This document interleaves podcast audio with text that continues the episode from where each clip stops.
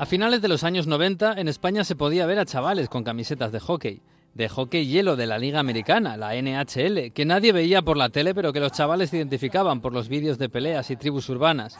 Y la camiseta más deseada era la de los Mighty Ducks. Una careta blanca de pato con cara de enfadado, cruzada por dos sticks de hockey a modo de tibias de bandera pirata. Los chicos querían ser rebeldes con aquella camiseta, pero lo cierto es que el equipo era un producto más de la Disney, hecho para vender camisetas por todo el mundo. De hecho, los Mighty Ducks nacieron al calor del éxito de una película juvenil que llevaba su nombre en 1992, Mighty Ducks, que en España se tradujo con el socorrido título de Somos los mejores. Un abogado fracasado conduce borracho por las calles de Los Ángeles y su condena consiste en entrenar a un equipo juvenil de hockey. Y la condena y el deporte le dan un nuevo sentido a su vida. La película funcionó tan bien que la Disney decidió tomar el nombre y los símbolos del equipo de la ficción y convertirlo en una franquicia profesional.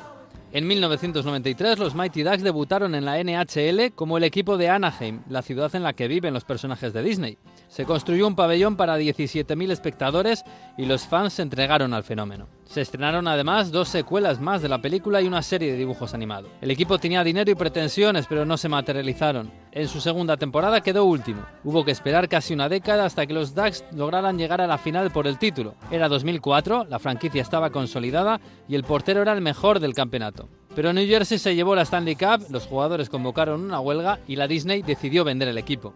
Los nuevos dueños lo cambiaron todo. Vendieron estrellas mediáticas y ficharon jóvenes promesas. Cambiaron los colores del uniforme y el escudo y pasaron a llamarse los Ducks de Anaheim. Solo mantuvieron a la mascota Wildwing por petición popular.